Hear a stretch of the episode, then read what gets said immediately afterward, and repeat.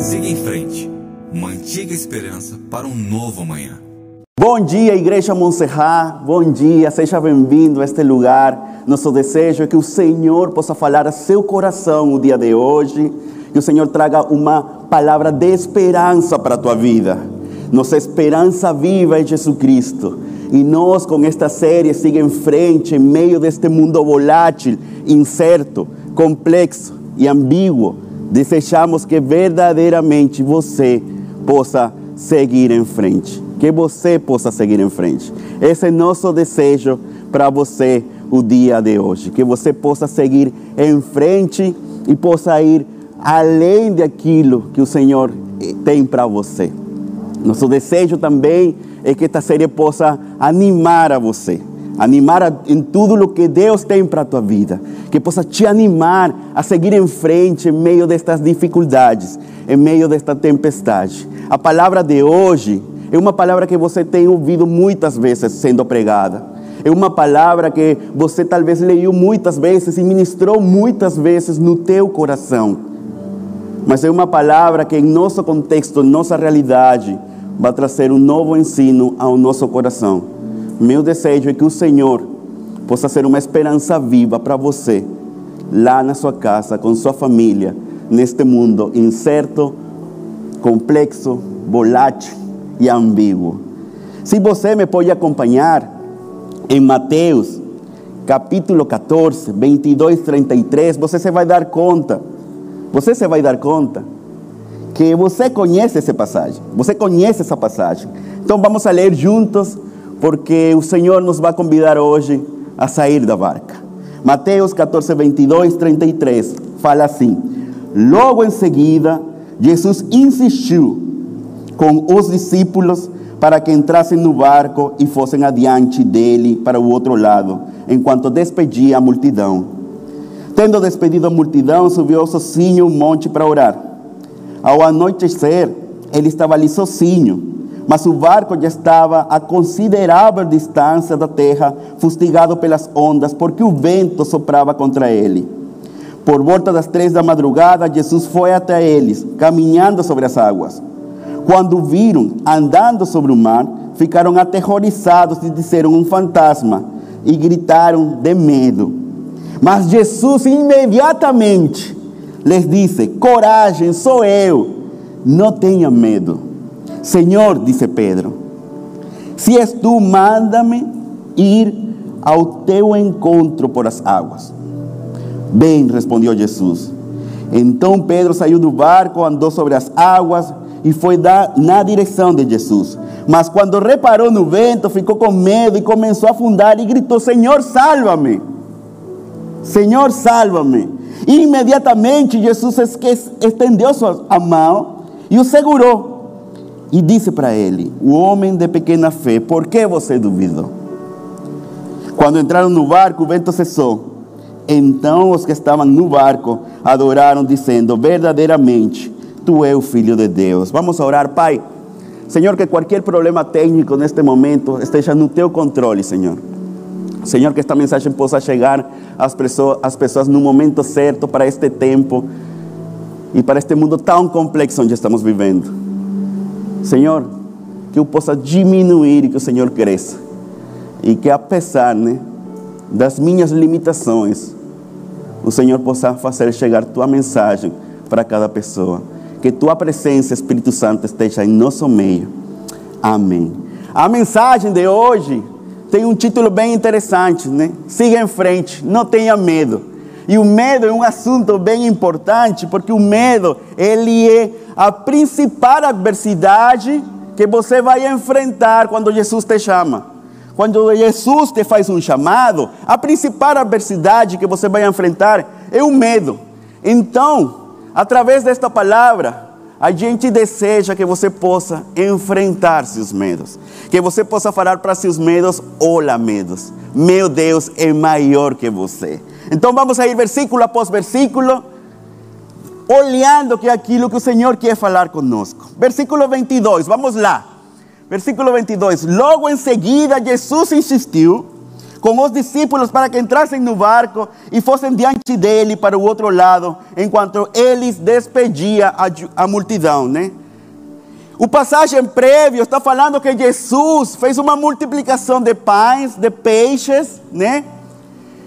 E tinha uma multidão que queria fazer ele rei. Aí Jesus começa a despedir essa multidão e envia os discípulos para o outro lado, para o outro lado.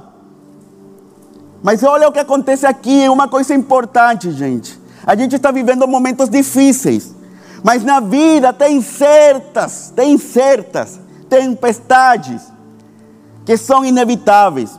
E Jesus vai te enviar diretamente até elas. Diretamente até elas. Porque quando Jesus te chama, pode ter a certeza que esse chamado implica enfrentar medo de mares violentos e ventos bravos. Faz parte do chamado de Jesus.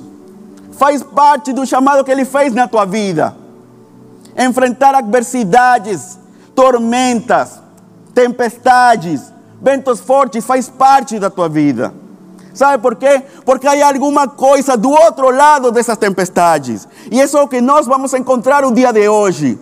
É isso o que nós precisamos que o Senhor revele para nós o dia de hoje. Que é o que está do outro lado da tempestade.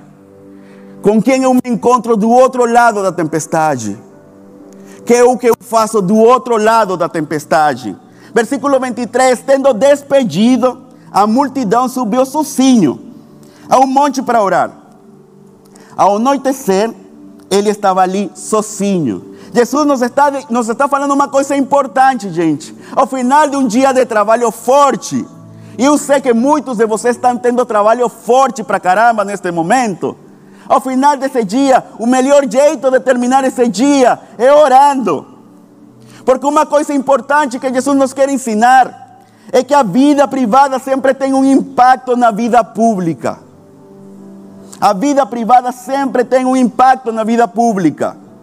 Mateus 6, 6, 6 fala o seguinte: Mas quando você orar, vá para seu quarto, feche a porta e ore a seu pai que está no secreto. Então, seu pai que vem em secreto o recompensará. Uma recompensa, uma recompensa poderosa que se gera na vida privada, mas que tem um impacto na vida pública. Então Jesus despide uma multidão e envia seus discípulos para uma tempestade. Para quais tempestades Jesus te está enviando este dia? Quais são as tormentas que Jesus está colocando na tua vida? Intencionalmente, para que tua fé seja fortalecida. Versículo 24. Mas o barco já estava a considerável distância da terra, fustigado pelas ondas, porque o vento que soprava estava contra ele. As tempestades, gente, são frequentes na vida cristã. Elas são necessárias para fortalecer a fé e levar o crente à maturidade espiritual. Elas são necessárias. O sofrimento é necessário. As adversidades são necessárias. Tiago 1, 2, 4 fala o seguinte: Meus irmãos, considerem motivo de grande alegria o fato de passarem por diversas provações. Pois vocês sabem que a prova da sua fé produz perseverança. Tem um resultado dessa prova. E a perseverança deve ter ação completa, a fim de que vocês sejam maduros e íntegros, sem lhes faltar coisa alguma. Nossas tempestades hoje em dia são muito diferentes. Nossas tempestades hoje em dia são bem diferentes.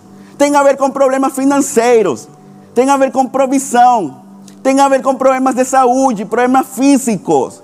E se alguma coisa nos vai deixar este mundo volátil, incerto, complexo e ambíguo, são muitos problemas, muitos problemas da alma. Nossas tempestades hoje são totalmente diferentes. São totalmente diferentes. Mas quando o vento é contrário, gente, é mais fácil voltar para trás. Quando a gente enfrenta uma adversidade, é mais fácil voltar para trás. É mais difícil seguir em frente. Render-se se torna uma opção tentadora no caminho da vida. é sempre mais fácil desistir do que resistir. É sempre mais fácil desistir do que resistir. Mas as tempestades têm um valor didático na vida do crente. Elas te ensinam coisas. Elas têm um valor didático na tua vida.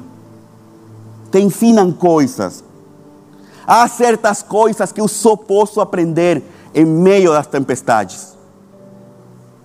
Mas nosso coração, nosso coração sempre quer, quer sair da tempestade o antes possível. Mas nunca nos perguntamos, em meio dessa tempestade, o que eu posso aprender desta adversidade, deste momento difícil. O que eu posso aprender? Versículo 25: Por volta das três da madrugada, Jesus foi até eles. Jesus foi até eles em meio da sua tempestade, caminhando sobre as águas. Sabe o que isso significa? Sabe o que está acontecendo nesse lugar? Está acontecendo uma coisa que se chama uma teofonia. Uma teofania, sabe o que é isso? Uma manifestação sensível e visível da presença de Deus. Em meio da tempestade, o Senhor quer ter, ter uma presença visível, sensível dele na tua vida. Na primeira vigília, gente, nas primeiras horas da noite, é fácil. É fácil esperar a Jesus. Mas na quarta vigília, na madrugada, quando as contas estão fortes e não podemos pagar, quando o trabalho é excessivo, quando esse parente está na UTI, é mais difícil esperar em Deus. É mais difícil. Em certa forma, esperar no Senhor é a parte mais difícil, mais difícil de confiar em Deus. É mais difícil esperar a Deus às três da manhã. E este mundo, este mundo está criando uma cultura do cansaço.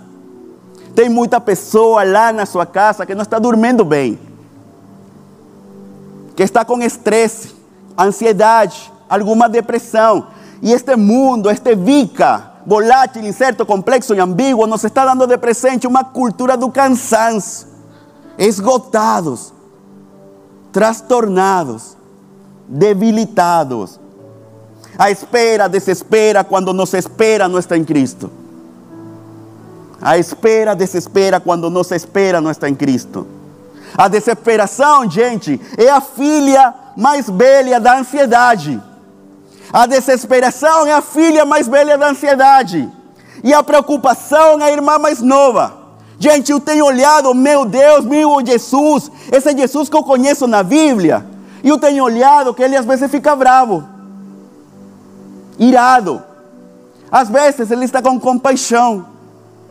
Eu tenho olhado como ele se enche de amor por mim. Mas nunca, gente, na minha Bíblia, eu vi um Deus, um Jesus preocupado. Nunca.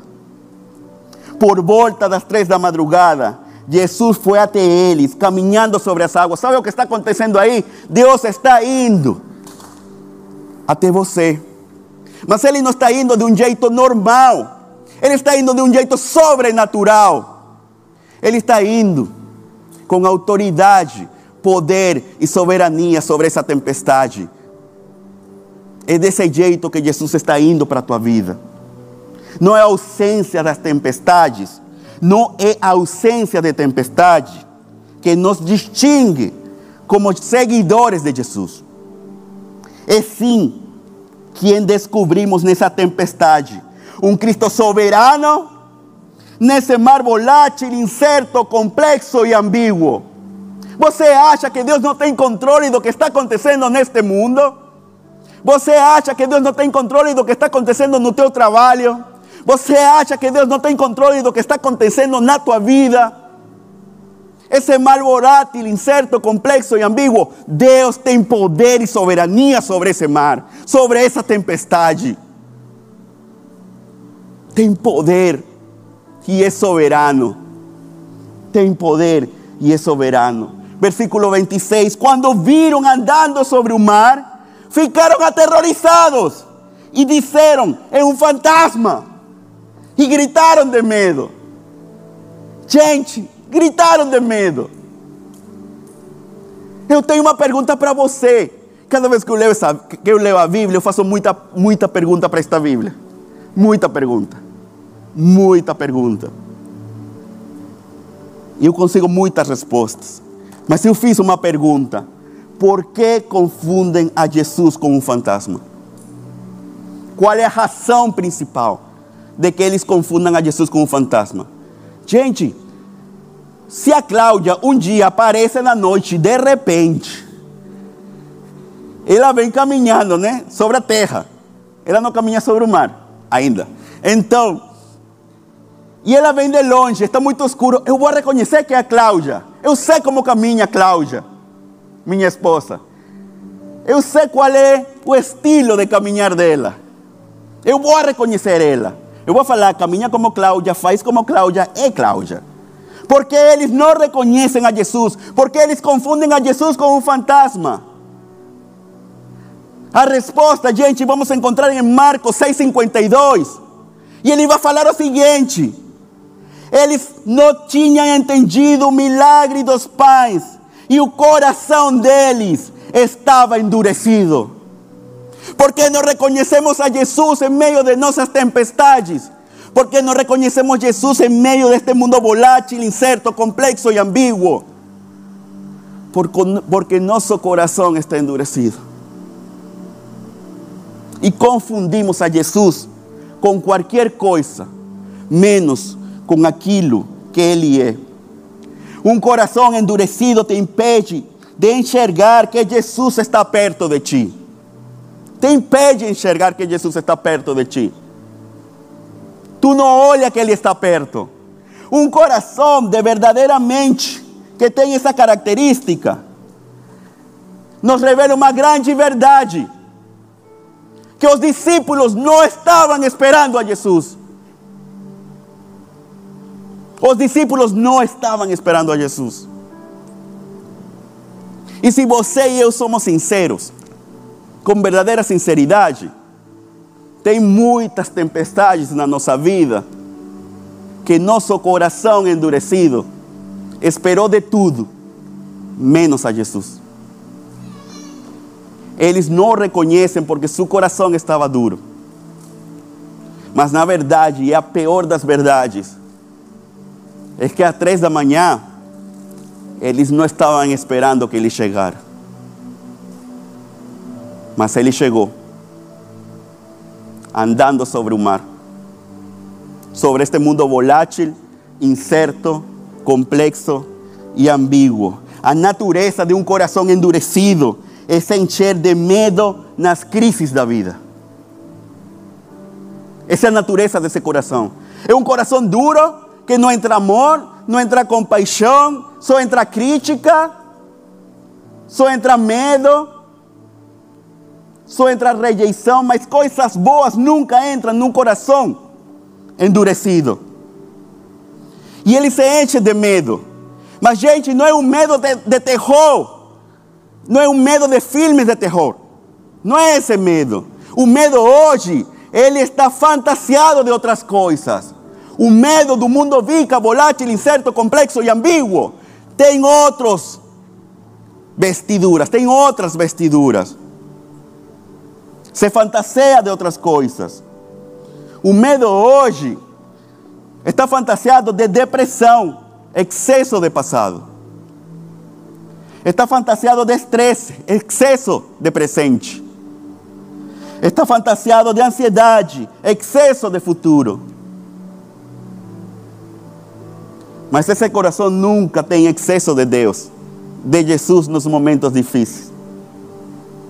Esse coração se fantasia de fracasso, desânimo, o medo agora se fantasia disso, de isolamento, de ataque de pânico, de violência familiar, de distúrbio do sono, de procrastinação, de insegurança, de baixa autoestima, de pensamentos negativos, de falta de aceitação, de burnout de irritabilidade, de pensamentos suicidas e de dificuldades de concentração. Esse medo agora é diferente do medo que a gente sentia quando era criança. porque agora ele se fantaseia de coisas mais escuras em nosso coração. Versículo 27.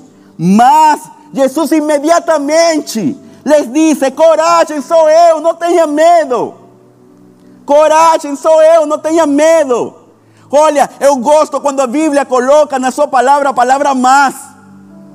Porque a palavra mas ele está falando: olha todo o que aconteceu, mas agora vem uma intervenção divina.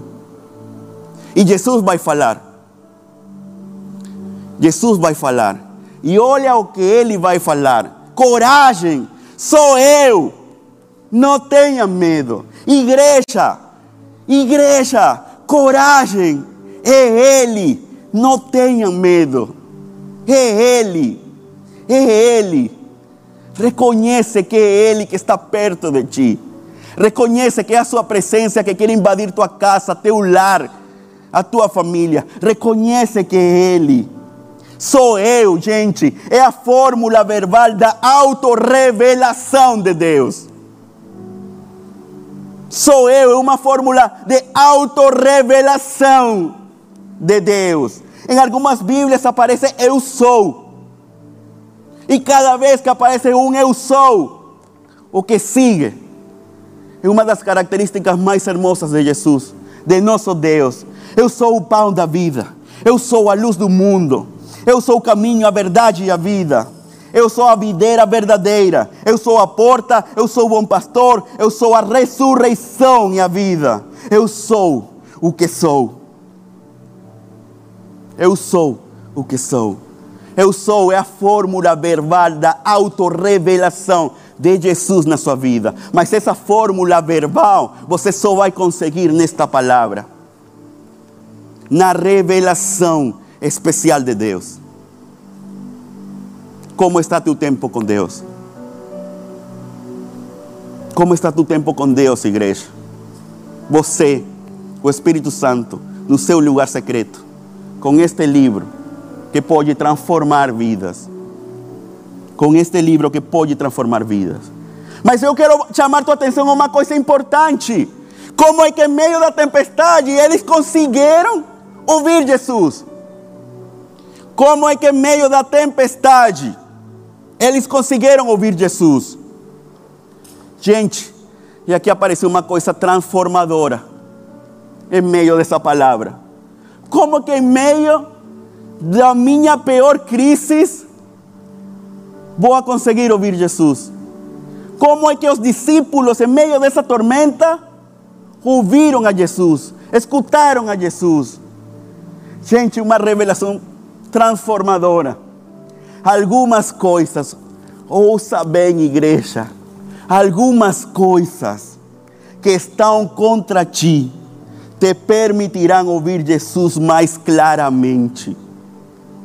Algumas tempestades que estão contra ti vão te permitir ouvir a Jesus mais claramente. Esse vento que era contrário para eles, era um vento que estava levando a voz de Jesus.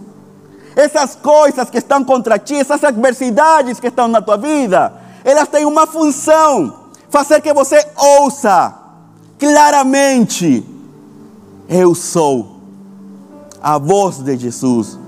C.S. Lewis falava uma coisa interessante: o sofrimento é o megafone de Deus para um mundo ensurdecido. Qual é a função do sofrimento na nossa vida? Porque estamos sofrendo tanto neste momento com esta pandemia, porque eu tive que perder um ser querido, Raul, porque eu tive que perder a pessoa mais especial, porque o ser humano tem que sofrer, porque esse sofrimento, além de quebrar o nosso coração, esse sofrimento me faz ouvir mais claramente o meu Deus. O sofrimento é um megafone de Deus para um mundo totalmente ensurdecido. Você está ouvindo a Deus em meio das suas tempestades? Essa adversidade que você está enfrentando, econômica, essa crise financeira, esse excesso de trabalho, Você está aproveitando essa adversidade para que essa adversidade possa trazer a palavra de Deus, a voz de Deus, e você possa reconhecer que não é um fantasma, que é Ele caminhando acima das circunstâncias. Versículo 27. Mas Jesus imediatamente falou para eles: coragem, sou eu, não tenha medo, não tenham medo. O medo, gente, é um tirano. O medo libera o tirano dentro de nós. E ele também enfraquece nossa memória. Ele gera uma amnesia espiritual. Ele me faz esquecer as coisas maravilhosas que o Senhor fez no meu passado com minhas antigas tempestades. E quando Ele me faz esquecer, então eu não posso lembrar quão bom foi Deus no passado quão bom será Deus no presente e quão bom será Deus no futuro. Quão misericordioso Ele é com a nossa vida. O medo é um tirano que tira todos os demais sentimentos do nosso coração. Ninguém está feliz com medo. Ninguém está triste com medo. Ninguém está bravo com medo. O medo, quando entra no teu coração, ele tira todos os demais sentimentos possíveis e cria em você uma amnesia espiritual. Por isso é importante nós criar memoriais, porque os memoriais ele têm uma função didática, nos ensinam que Jesus caminhou em meio das nossas tempestades, mas nos faz lembrar que esse Deus no passado também é um Deus no presente.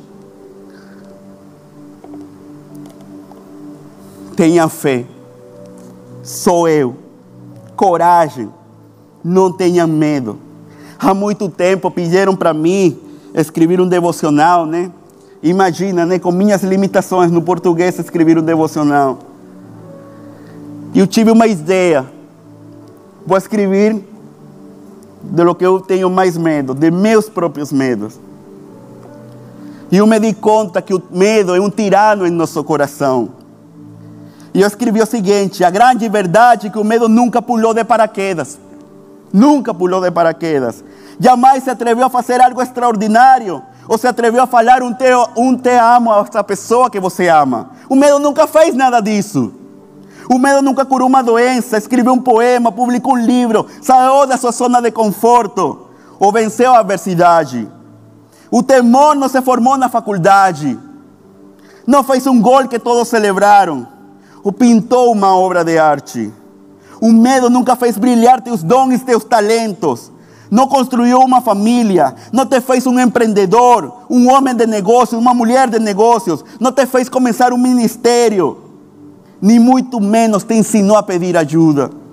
O temor não te ajudou a transformar tua paixão numa profissão, mudar-te de país, aprender uma nova língua e a viver intensamente tudo o que Deus tem para a tua vida e para a tua família. O medo nunca fez isso.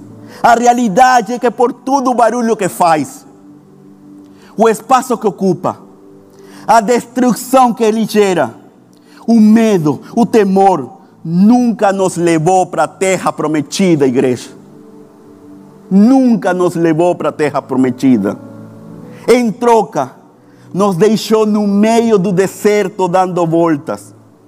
A realidade é que a praga de nossos dias não é o Covid a praga de nossos dias nesse mundo volátil, incerto, complexo e ambíguo é o medo. Como você está enfrentando seus medos? Com ou sem Jesus? Seja sincero. Seja sincera. Versículo 28. Senhor, disse Pedro, sempre Pedro, se és tu, Mándame ir a teu encontro por sobre as águas. Senhor, se é tu, manda-me a ir a teu encontro sobre as águas. Senhor, faz isso comigo. E você pode falar, eu tenho ouvido muitas pregações. Falando desse Pedro, falando para Jesus, Senhor, se é você, se é você, que eu possa ir a teu encontro. Eu tenho ouvido muitas pregações desta, desta passagem e sempre fala que Pedro é ousado, que ele sempre sai correndo primeiro. ele é precipitado. Mas hoje eu quero que você enxergue o que Pedro está fazendo, porque ele não somente é ousado, ele está fazendo outra coisa. Ele está fazendo outra coisa. Esta não é uma história sobre assumir riscos, é essencialmente uma história sobre obediência. Porque Pedro não vai sair desse barco até que Jesus nos chame ele. Ele não vai sair desse barco até que Jesus nos, nos chame ele. Não é uma história de assumir riscos, o que nós estamos lendo aqui. É uma história de obediência e de adoração. Esta não é uma história sobre assumir riscos, é essencialmente uma história sobre obediência. E isso tem a ver com vocação, porque a palavra vocação vem da, da, da palavra voz. E quando Deus te chama, Deus te convoca e te dá uma vocação, te dá uma missão, um propósito e um sentido de vida. O chamado de Deus é que nos permite discernir a grande diferença que existe entre uma decisão precipitada e um grande passo de fé e obediência. Você quer ser sábio para sair dessa barca? Você quer ser sábio para caminhar sobre o mar, sobre as tempestades? Você quer ser sábio mesmo? Deixa que Jesus te chame. Se não, você vai ser um cara precipitado. Eu tenho olhado muitos amigos, pessoas que eu amo e eu mesmo, saindo do barco, quando Jesus nunca me chamou. Até que Jesus não fale para ele: vem, Pedro não vai sair. Pedro não vai sair. Versículo 29, ele fala: Vem, respondeu Jesus. Em algumas Bíblias aparece a palavra venha. Então Pedro saiu do barco, andou sobre as águas e foi na direção de Jesus. Vem. Uma palavra simples, mas poderosa. E esse é o poder que tem a palavra de Deus. Que com uma palavra pode transformar tudo na tua vida. Tudo na tua vida. Vem. Sabe o que está falando com essa palavra? Sabe o que Jesus está falando para a tua vida neste lugar e neste momento? Às vezes, as coisas mais profundas de Deus, que Deus nos diz, também serão as mais simples. Às vezes pensamos que profundo tem a ver com complicado. Não há nada complicado na palavra vem. Ele é simples. Ele é simples. Mas Jesus nunca te vai dar um manual de como caminhar sobre as águas, igreja. Ele nunca te vai falar, você caminha deste jeito. Ele vai fazer um chamado. Mas os chamados de Jesus estão cheios de tempestades. E é aí, gente, quando a gente fala, então para que sou cristão? Eu pensei que este negócio era legal, que era pessoas abraçadas todas juntas, amando-se que era ler a Bíblia, fazer isto, fazer aquilo, que era bonança, que era bom tempo. E é verdade, Jesus também nos chama para esses momentos. Mas neste mundo teremos aflições. Mas confia, igreja. Ele venceu este mundo volátil, incerto, complexo e ambíguo. Confia, igreja, porque Ele está chamando. Ele te está chamando para este tempo, para este momento e para este lugar. O Senhor está chamando missionários, evangelistas para este momento e para este lugar. Quando Jesus te chama, Ele não te chama simplesmente para um lugar. Quase sempre que pensamos na vida missionária do crente, a gente acredita que a vida missionária tem a ver com lugares e com pessoas, somente. Então a gente acredita que o chamado é geográfico simplesmente. Mas hoje eu quero abrir, expandir tua visão para algo maior, uma nova dimensão da vida missionária do cristão. O Senhor te está chamando também, não somente para lugares, mas também para este tempo. Ou seja, que meu chamado missionário não somente tem a ver com Porto Alegre, tem a ver com esta geração porque este é o nosso tempo. Um dia vamos a morrer. Um dia vamos a morrer.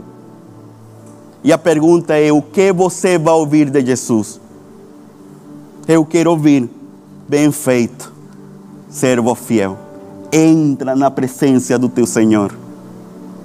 Deus te chama para caminhar acima das circunstâncias, não debaixo delas. E com essa palavra, Deus nos está fazendo um chamado importante.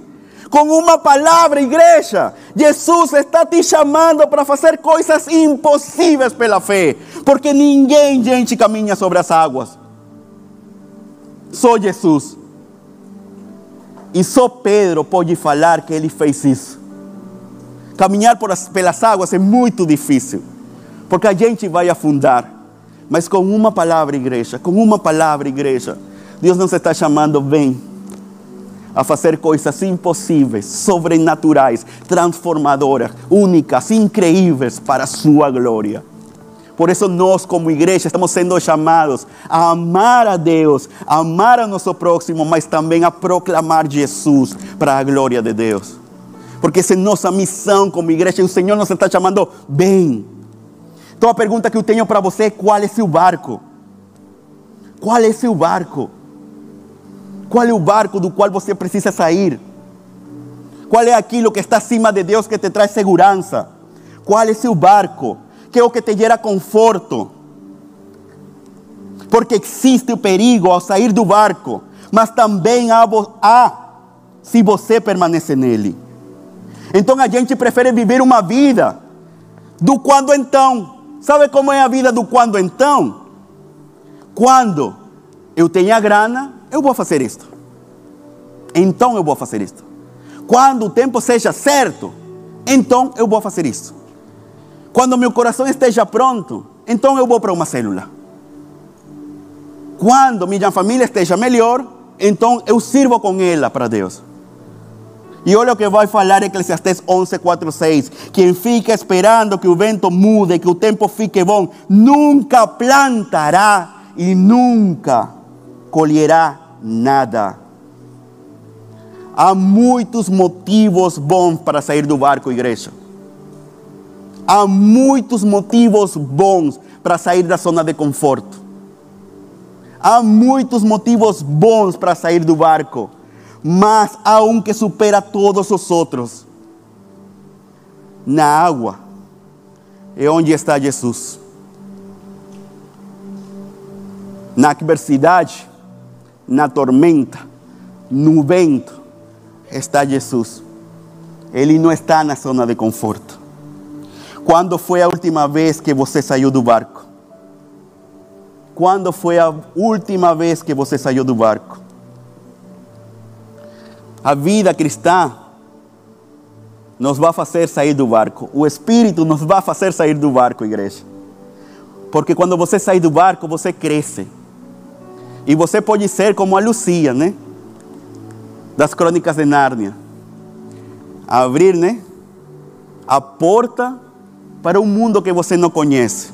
Um mundo que está gelado, frio, que é governado por uma bruxa mas nesse mundo frio, gelado, de tormenta, está o Aslan esperando por ela. Às vezes temos que ser como uma criança e abrir essa porta. E com curiosidade, a curiosidade de uma criança, sair do barco e crescer. Porque quando você sai do, do barco, a próxima vez você vai ter mais coragem para sair na próxima tormenta. Bem, é um chamado de Deus a seguir em frente sem temor. Sem temor. Bem, é, venha. É um chamado de Deus a seguir em frente sem temor. Versículo 30, mas quando reparou no vento, ficou com medo e começando a afundar, gritou: Senhor, salva-me! Senhor, salva-me! Começou a afundar. Você conhece essa história. Você conhece que ele sai, ele caminha, mas ele começa a afundar. A esperança tirou Pedro do barco. A confiança sustentou ele. Mas o medo o afundou. E começou a afogar-se. Sabe o que acontece com as pessoas que se afogam? Ficam sem ar. E que loucura, né? Que este vírus nos afundou e nos deixou sem ar. O que mais está procurando o homem, a humanidade, é ar. Nos afundou. O homem, gente, ele quis ser o rei do mundo. Este vírus chegou para dar uma mensagem forte para o homem, para a humanidade. O homem queria ser o rei do mundo. Agora ele tem sua própria coroa.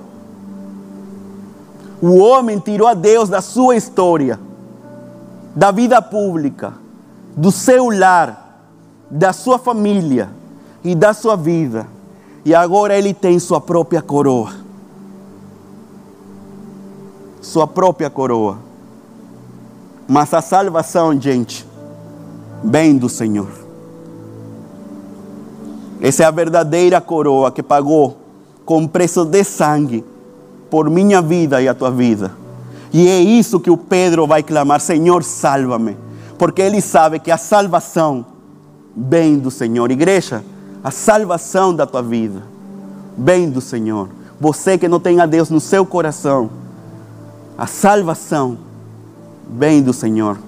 Clama a Ele e Ele vai te responder. Versículo 31. Imediatamente, eu gosto dessa palavra. Imediatamente Jesus estendeu a mão e segurou e disse: Homem de pequena fé, por que você duvidou?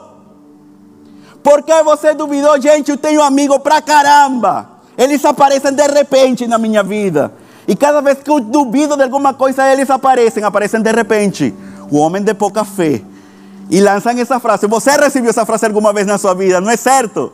Quando você está, será que eu vou fazer isso? Será que não? Você está na dúvida. Aparece alguém, uma esposa, um amigo, uma amiga, fala, o homem, mulher de pouca fé, tenha fé. Né? Aparece isso aí. Gente, mas é uma contrariedade. Por que Jesus fala para ele? Outra pergunta que eu fiz. Por que fala para ele o homem de pouca fé? Se o Pedro é o homem de pouca fé, cadê os outros onze? Se o Pedro é o homem de pouca fé, Cadê os outros onze então?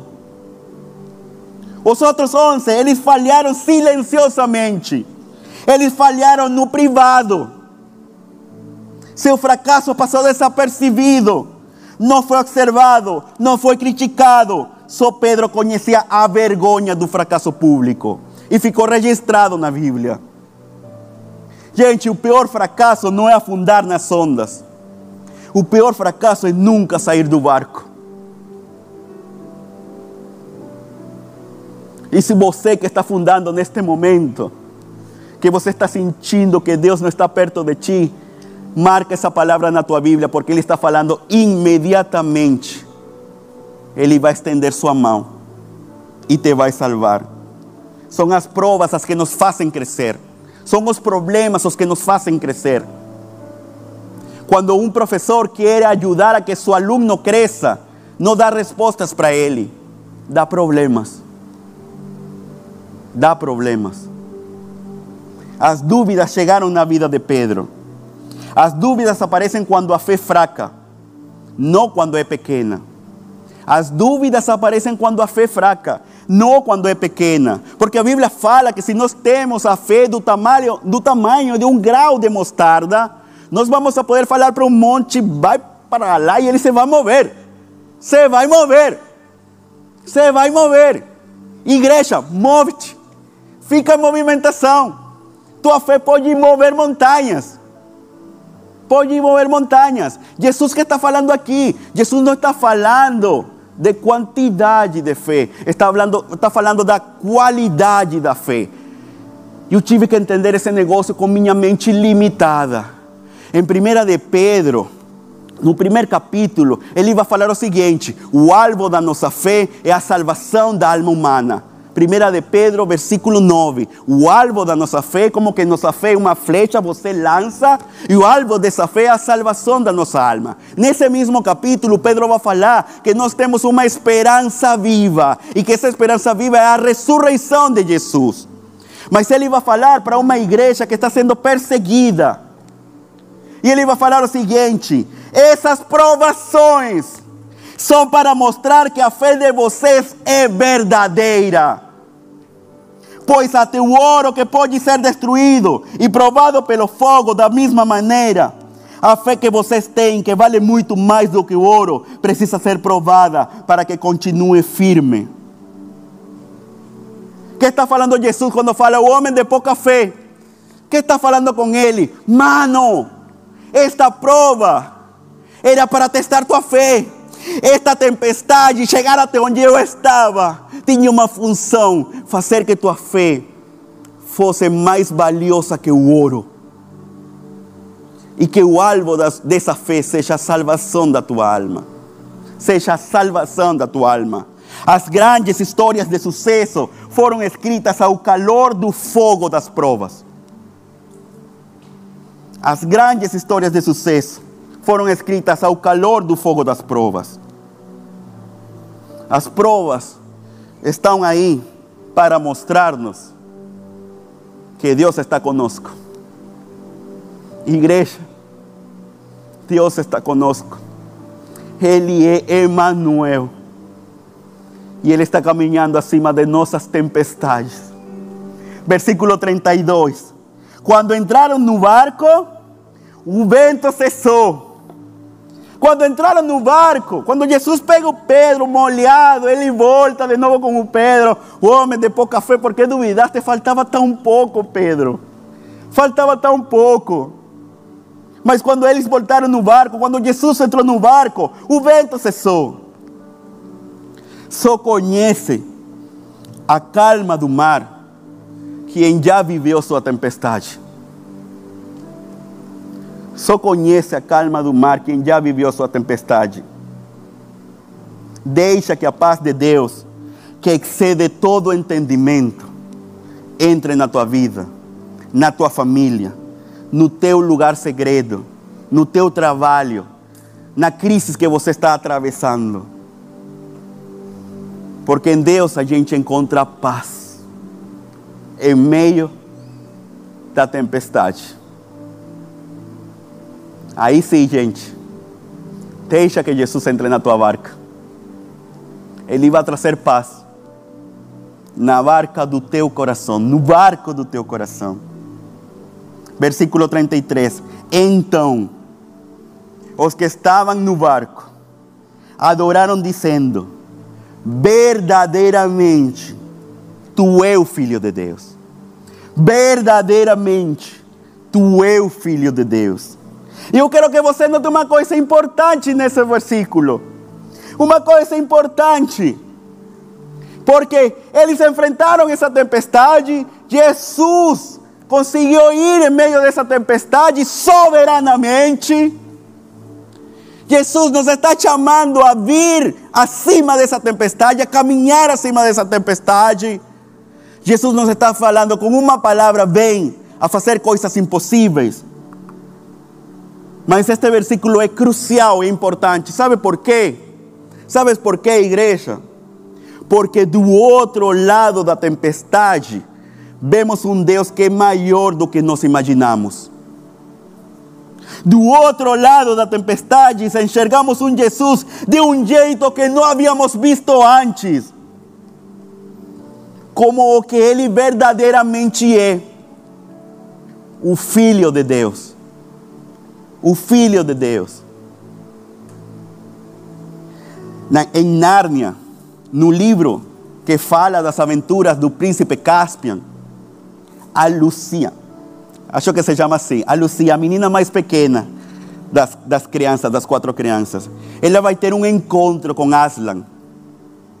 Ela vai ter um encontro com Aslan. E ela vai olhar para Aslan, imagine, né, uma criança. Ela vai olhar para Aslan e ela vai falar: Caramba! Cresceu! Virou gigante! Olha o que ela vai falar para Aslan. Aslan! Aslan! Como você está grande, Aslan! E Aslan responde para ele, para ela: É porque você está mais crescida, meu bem. É porque você cresceu. E aí, ela fala para ele: E você não? Você não cresceu? E Aslan responde: Eu não. Mas à medida que você for crescendo, eu parecerei maior a seus olhos. Do que tamanho é o teu Deus?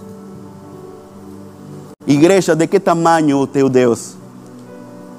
À medida que nós saímos da barca, da nossa zona de conforto, aceitamos o chamado de Jesus, enfrentamos as adversidades na vida, as tormentas da vida, as tempestades da vida.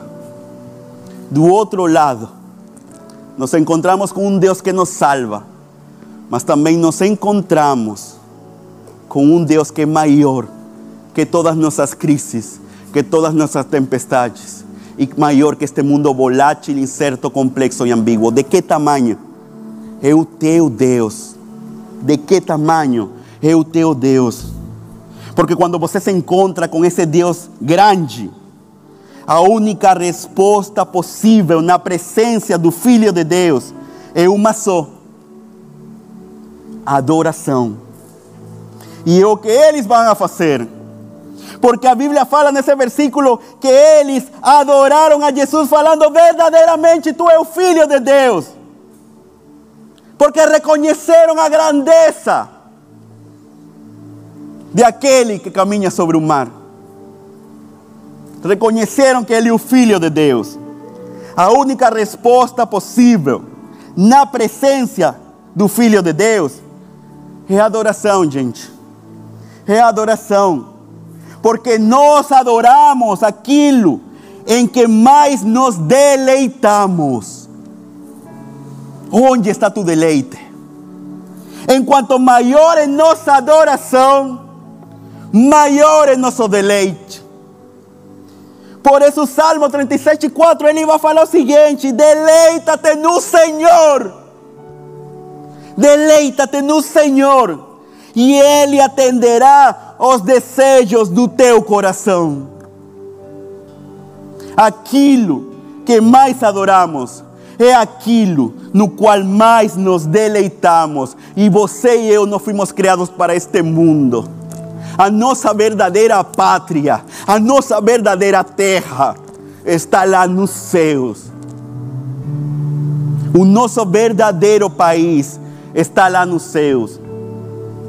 Por isso, neste mundo não há nada que possa satisfazer o meu coração, que possa deleitar-me totalmente, porque o anseio do meu coração é do tamanho da eternidade que só Jesus me pode oferecer. Por isso C.C. Luiz falava e escrevia: se eu encontrar dentro de mim um desejo que nenhuma experiência neste mundo pode satisfazer, a única explicação mais provável é que eu não fui feito para este mundo, senão para outro mundo, para outra terra, para outro país. Para a eternidade. Sua história está conectada com essa eternidade que Jesus está escrevendo. Tua vida está conectada com a eternidade de Deus. A nossa história, quando se conecta com a grande narrativa que Jesus está escrevendo, a nossa história ganha propósito, sentido e significado. Cristo é mais glorificado em você. Cristo é mais glorificado em você quando Ele é mais precioso do que tudo o que a vida pode lhe dar, ou o que a morte lhe pode tirar. Eu tenho uns amigos, o Cassiano e a Tayla. A Tayla perdeu sua avó recentemente, sua avó Ivone. E a gente estava orando com eles. Todo o staff do Levi fizemos uma conexão. Fizemos uma conexão através do Zoom e começamos a orar com eles por uma iniciativa do Cassiano. E nunca vou esquecer as palavras que a Tayla falou. Seremos eternamente devedores, falando da sua avó, da sua avó, da avó Ivone. Raul, seremos eternamente devedores do seu amor por nós. conhecimos a eternidade do amor de Deus através na sua vida. Igreja, não tenhas medo. Deus te está chamando. Vamos a ter tempestades? Vamos a ter tempestades. Mas olha o que o Senhor te quer falar o dia de hoje. Não tenha medo, pois eu o salvarei. Eu, eu o chamei pelo meu nome. Você é meu. Quando você atravessar as águas profundas, eu estarei a seu lado e você não se afogará. Quando passar pelo meio do fogo, as chamas não queimarão, pois eu sou o seu Senhor, o seu Deus, o Santo Deus de Israel, o seu Salvador. Alguns de vocês precisam sair do barco e enfrentar a tempestade.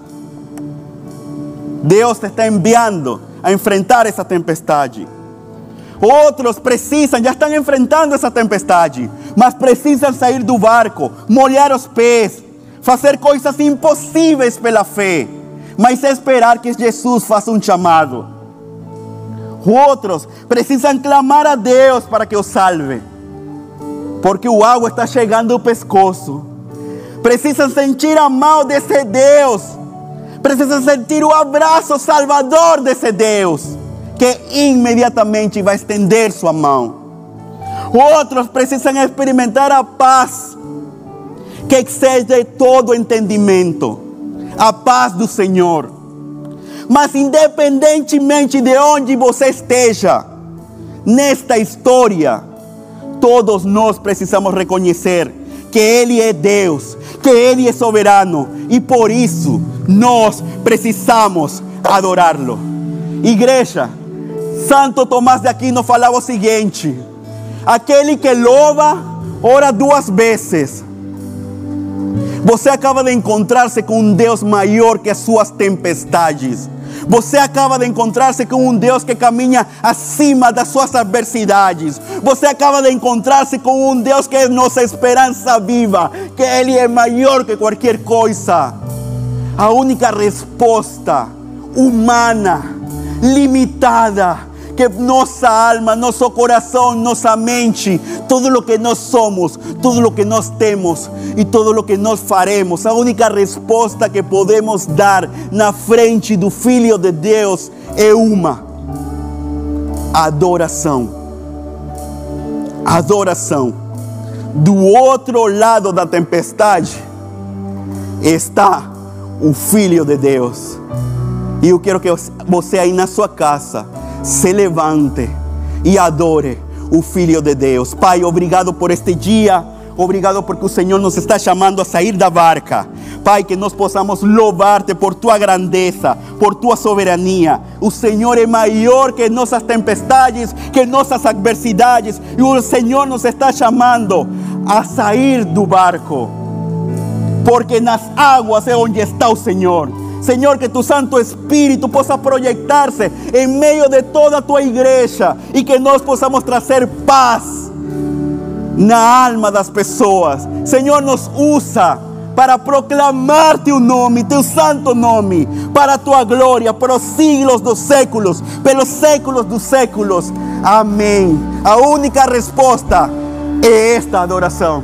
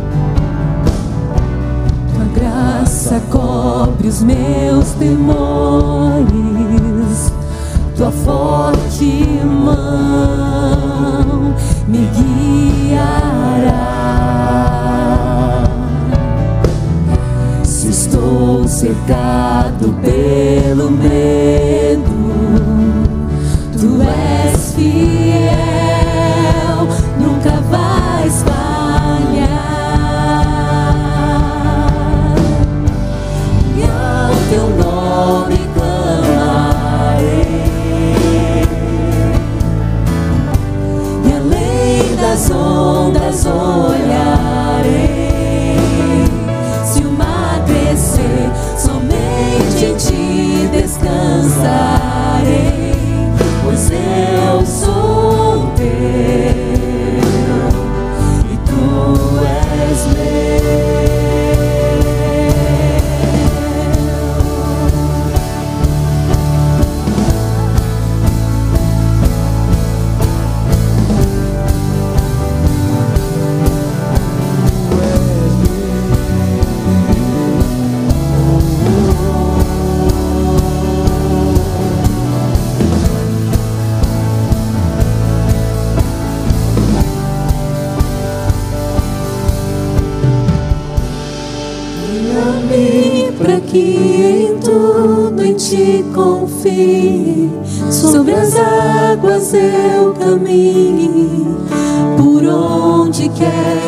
Chames. Leva-me mais fundo do que já estive, e minha fé será mais firme, Senhor, em tua presença. Guia-me para que em tudo em ti confie. Sobre as águas eu onde quer que chames. Leva-me mais fundo do que já estive, e minha fé será mais firme, Senhor, em tua presença. Guia-me para que em tudo em ti confie. Sobre as águas eu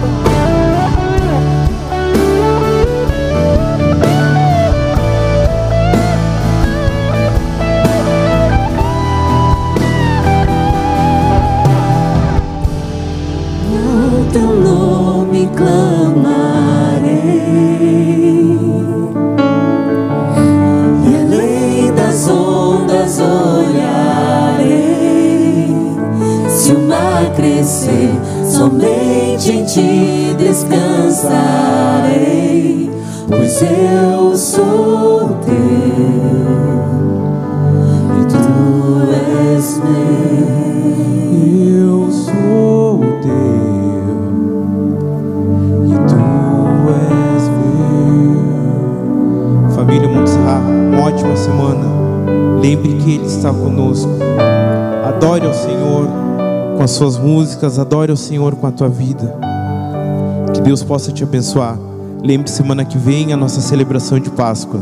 Siga em frente. Aleluia.